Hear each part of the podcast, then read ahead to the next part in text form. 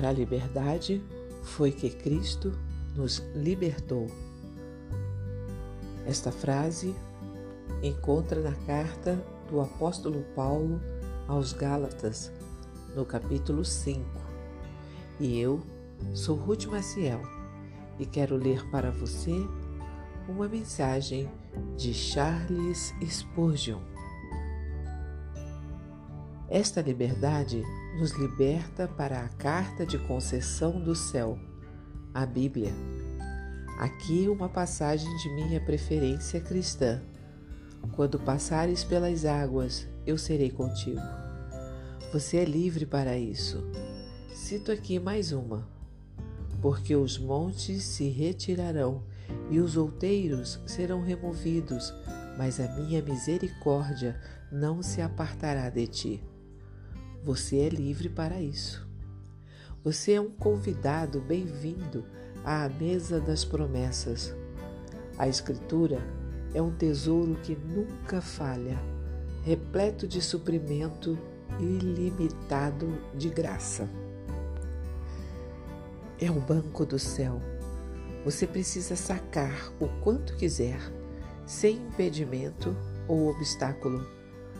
Vá em fé e será recebido em todas as bênçãos da aliança. Não há uma promessa na palavra que seja retida. Nas profundezas das tribulações, deixe que essa liberdade o console. Em meio às ondas de aflição, deixe que o anime. Quando tristezas o cercarem, deixe que seja seu conforto. Este é o símbolo de amor de seu Pai. Você é livre para isso em todo o tempo.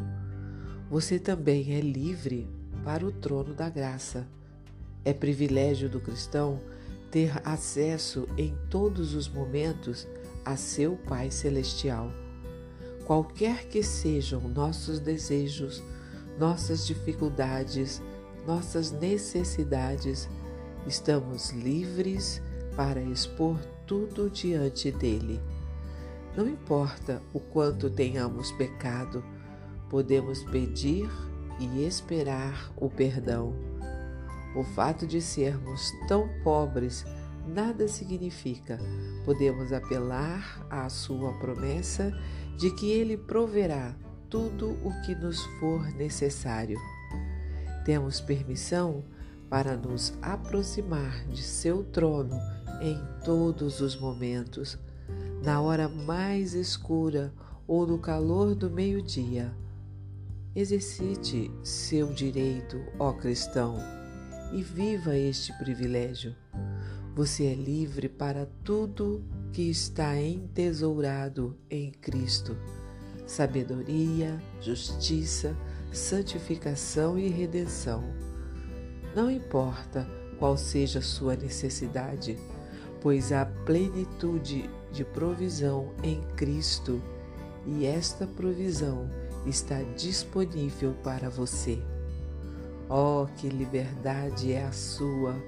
Liberdade da condenação, liberdade para as promessas, liberdade para o trono da graça e, finalmente, liberdade para entrar no céu.